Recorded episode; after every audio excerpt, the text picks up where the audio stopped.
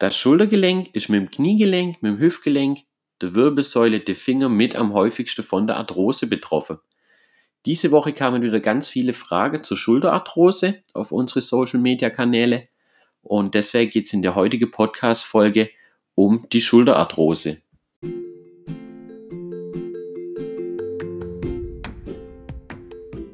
Du leidest an Arthrose, an Gelenkschmerzen, dann bist du hier genau richtig.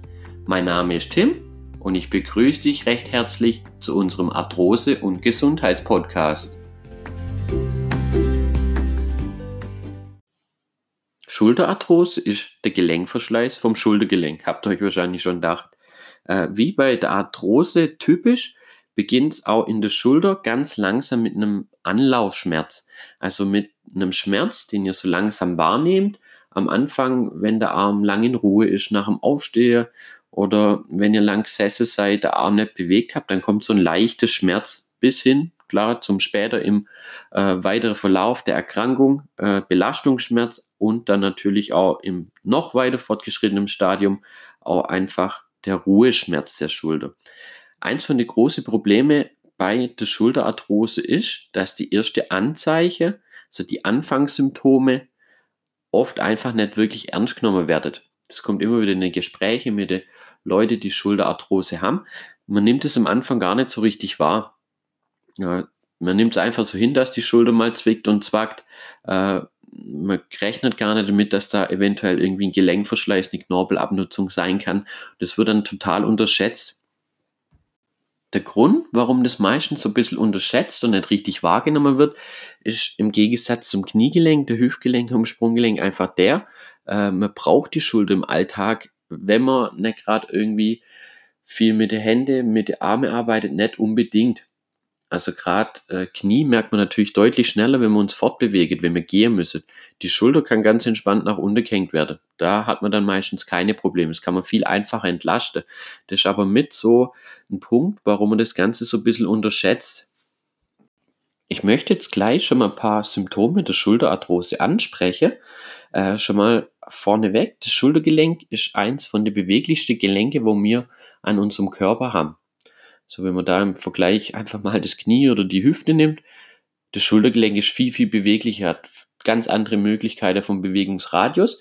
Eins von den ersten Symptome ist, dass die Beweglichkeit langsam weniger wird. Also der Bewegungsradius wird immer weniger, merkt man meistens am Anfang noch gar nicht so, äh, weil man im Alltag meistens eh nicht die komplette Beweglichkeit ausschöpft aber da einfach schon mal drauf achte, am Anfang wird die Beweglichkeit immer geringer. Also das Gelenk wird steif, so eine Gelenksteifigkeit spricht man da auch davon, so eine Bewegungseinschränkung. Das wäre eins von den ersten Symptomen. Dann ein weiteres Symptom äh, der Schulterarthrose sind die allmählich einsetzende Schmerzen. Also die sind am Anfang erstmal, wenn die betroffene Person das Ganze beschreibt, erstmal total unspezifisch. Also es wird gar nicht so richtig wahrgenommen, wo der Schmerz jetzt genau in der Schulter sitzt, was für ein Schmerz ist es, man kann ja nicht genau lokalisieren. Der Schmerz fängt allmählich ganz leicht an, verschwindet dann auch mal wieder über eine lange Zeit, äh, tritt dann aber immer häufiger auf. Klar, umso weiter die Arthrose nach, also fortschreitet, umso häufiger werden natürlich dann auch die Schmerzen. Das sind schon mal zwei Symptome, die ganz früh bei der Schulterarthrose auftreten. Da einfach schon drauf achte, wenn ihr da was erkennt. Klar, ihr müsst es nicht nur, wenn die Schulter einmal wehtan hat, äh, gleich denken, ihr habt eine Schulterarthrose, so ist auch nicht. Also das kommt dann schon regelmäßig, aber natürlich, umso früher man die Arthrose in der Schulter erkennt, umso effektiver kann man sie eindämmen und man kann wirklich am Anfang noch viel dagegen tun, damit es gar nicht erst schlimmer wird und der Knorpel dann gar nicht weiter abgenutzt wird. Also hier auch äh, umso früher, umso besser. Dann greift die konservative Therapie, sage ich jetzt mal, Behandlungsmethode über Bewegung, Ernährung einfach am besten. Dann gibt es ein paar typische Symptome, Schmerzsymptome für die Schulterarthrose. Und zwar sind es bestimmte Bewegungen, die einen Schmerz auslösen. Äh, wenn ihr an Schulterarthrose leidet, kennt ihr wahrscheinlich sogar die Schmerzen oder die Bewegungen, wo es dann wirklich schmerzt das sind Bewegungen über Kopf, sind da eigentlich ganz häufig. Also gerade wenn ihr irgendwie was einräumt in ein hohes Regal, auf einmal schmerzt die Schulter. Also alles, was über Kopf ist, fängt da wirklich an, deutlich zu schmerzen. Oder beim Fensterputzen merkt man es zum Beispiel. Man hat ja eigentlich selten im Alltag Sachen, wo man über Kopf äh, jetzt mit den Händen hantiert. Im Normalfall, außer man hat natürlich bestimmte Berufe wie Maler oder Fensterputzer oder sowas, da kommt es natürlich häufiger vor. Äh, aber das sind so die gängige Bewegungen gerade über Kopf, wo die Schulter dann einfach wehtut. Eine weitere Bewegung, wo ein Anzeichen sein kann dafür, äh, für die Schulterarthrose, ist eine Bewegung nach hinten.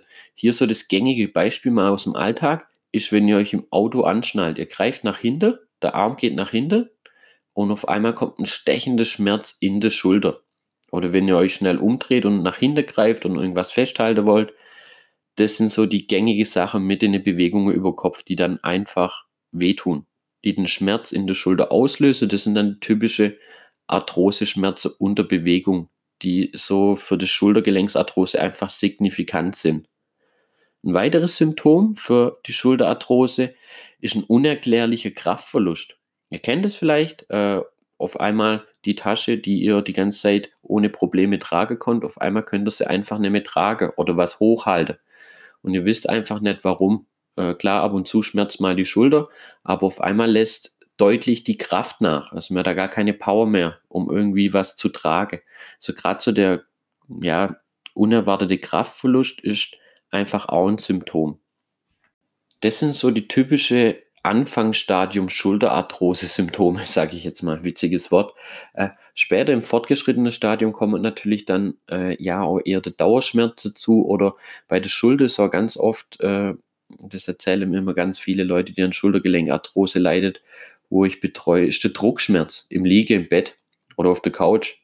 Äh, man legt sich auf die Seite, möchte sich gemütlich machen nach einem harten Tag dann fängt die Schulter auf einmal an brutal weh zu tun, weil man halt auf der Schulter liegt und da dann ein Druckschmerz ausgelöst wird. Klar, äh, natürlich wie bei alle anderen Gelenke, die auch von Arthrose betroffen sein können, äh, gibt es dann vermehrt auch die Bewegungseinschränkung. Gerade vorher hat man es, okay, die Beweglichkeit wird äh, minimal weniger. Da sollte man drauf achten. Jetzt im fortgeschrittenen Stadium kommt schon so eine richtige Steifigkeit. Also man fühlt so richtig, dass das Schultergelenk steif ist es fühlt sich nicht mehr gut an, es läuft nicht mehr rund, da kriegt, entwickelt man ja so ein bisschen ein Gefühl dafür. Äh, das ist dann die Bewegungseinschränkung, die Steifigkeit ist auch ein ganz typisches Symptom im fortschreitenden Stadium. Ein weiteres Kennzeichen für ja, eine Schulterarthrose sind dann irgendwann ja, so Knirr, Knirsch- und Reibegeräusche. Kennt ihr vielleicht alle. Wenn das ab und zu mal vorkommt, macht euch nicht verrückt. Das ist eine Frage, die kommt ganz oft. Dann ist es überhaupt nicht so wild. Wenn das Knirsche und Knacke allerdings irgendwann so langsam anfängt, mit einem Schmerz verbunden zu sein, dann könnt ihr eigentlich fast sicher sein, dass da eine beginnende bis sogar schon fortgeschrittene Arthrose im Gelenk ist. Also da auch so ein bisschen drauf achte, so das Gelenk Knirsche, Knatsche, Reibe, sage ich jetzt mal, äh, kennt ja wahrscheinlich jeder. Klar, das sind jetzt alle Symptome, äh, die man so ansprechen kann, die typisch für die Schulter sind. Natürlich, um sicher zu gehen, dass du an Schulterarthrose leidest, sollst du natürlich immer zum Arzt deines Vertrauens oder zu deinem Orthopäde, weil das muss natürlich dann äh, alles ganz genau in der Anamnese, wann kommen die Schmerzen, wie sind die Schmerzen, äh, Röntgenaufnahme, MRT, Ultraschall, was es da alles gibt, haben wir inzwischen viele Möglichkeiten, äh, solltet ihr das natürlich genau abklären lassen. Also macht euch nicht gleich verrückt, wenn ihr natürlich solche Symptome schon mal leicht habt, aber ihr könnt es gern schon mal äh, abklären lassen beim Arzt. Wie gesagt, weil umso früher man das weiß, umso besser kann man dann reagieren. Es bringt dann später nichts, wenn ihr schon so starke Schmerzen habt, dass man da dann auch schon kaum noch was machen kann. Äh, deswegen hier, umso früher man das Ganze entdeckt, umso besser ist das Ganze natürlich. So, was sind jetzt die Risikofaktoren für die Schultergelenksarthrose? Ich habe euch hier mal die wichtigste rausgesucht. Äh, und zwar ist es einmal eine hohe Arbeitsbelastung über Kopf. Äh, da gibt es spezielle Berufe, da weiß man einfach, die sind dann häufiger davon betroffen. Das sind Berufe, wo hauptsächlich über Kopf gearbeitet wird. Also sprich Maler, Fensterputzer, äh, alles, was einfach über Kopf ist. Hat man vorher schon bei den Bewegungen, die dann als erstes schmerzen, Klar, die Schulter ist natürlich dann nicht äh, im Idealfall immer eine gesunde physiologische Position, sondern über Kopf ist da die Belastung einfach wirklich hoch. Also das ist mit einer von den Hauptrisikofaktoren, um Schultergelenksarthrose zu kriegen. Dann der häufigste Auslöser von der Schulterarthrose sind hier vorausgegangene Vorerkrankungen oder Trauma, also Verletzungen. Hier ist ein ganz wichtiger Punkt die Rotatorenmanschette. Vielleicht der ein oder andere schon mal gehört. Das ist äh, die Muskulatur, die auf dem Schulterplatz sitzt. Äh, das sind dann gerade so Sachen wie, wenn die Rotatorenmanschette beschädigt ist, da irgendwelche Szeneabrisse sind, wenn das Gelenk ausgekugelt ist, ist so ein typisches Trauma, so eine typische Verletzung, wo da das ganze Schulter mit in Mitleidenschaft gezogen wird und dann später natürlich auch die Schultergelenksarthrose begünstigt. Natürlich Gelenkfrakture, Oberarmbruch, Schlüsselbeinbruch, Schulter Eckgelenksprengung, da gibt es ja ganz, ganz viele verschiedene. Äh, also wie gesagt, Verletzungen, die schon davor waren. Äh, Jetzt, die können sogar schon verheilt sein, das ist alles wieder tipptopp. Da hat man dann natürlich ein erhöhtes Risiko, weil es ist dann doch kein gesundes Gelenk mehr. Da ist einfach eine Vorerkrankung, eine große Verletzung, ein großes Trauma schon mal gewesen, selbst wenn es schon ein paar Jahre her ist. Es begünstigt dann einfach die Arthrose.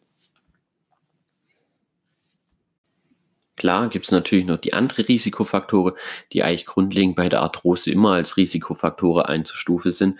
Es ist dann Bewegungsmangel, Fehlbelastungen, Überbelastungen, eine genetische Veranlagung spielt auch meistens eine Rolle, eine schlechte Ernährung, also eine ungesunde Ernährung, ungesunde Lebensstil, das sind klar auch alles Risikofaktoren, um an der Schulterarthrose äh, zu erkranken. Jetzt möchte ich noch kurz auf die Behandlung von der Schultergelenksarthrose eingehen.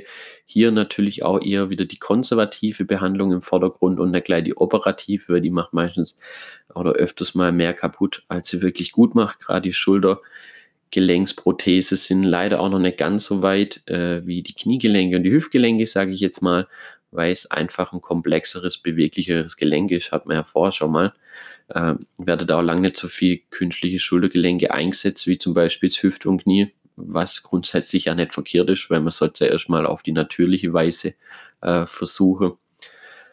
Äh, hier steht die Mobilisation, also die Mobilisierung, Beweglichkeitstraining im Vordergrund. Also das sind dann Beweglichkeitsübungen für die Schulter, Dehnübungen. Auch hier die Muskulatur verspannt ganz oft.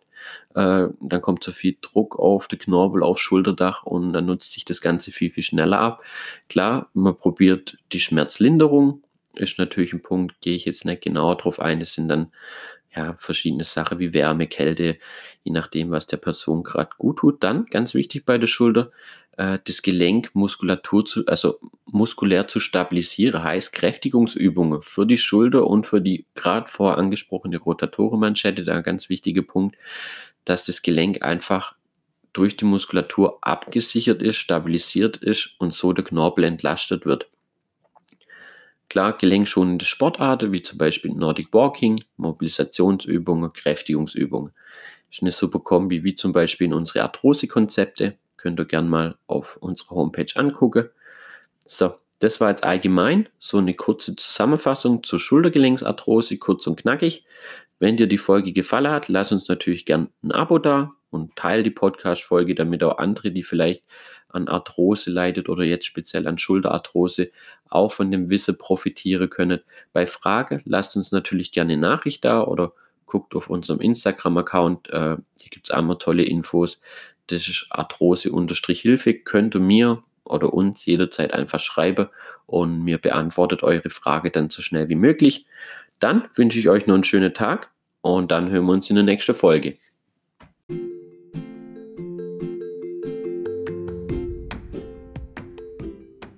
Viel Erfolg beim Umsetzen der Tipps. Ich hoffe, dir hat die Folge gefallen und vor allem auch, sie hat dir weitergeholfen. Wenn sie dir gefallen hat, dann lass uns gerne ein Abo da und empfehle unseren Podcast weiter, damit auch andere Menschen mit Arthrose davon profitieren können. Ich wünsche euch gute Besserung, euer Tim von Arthroactivity.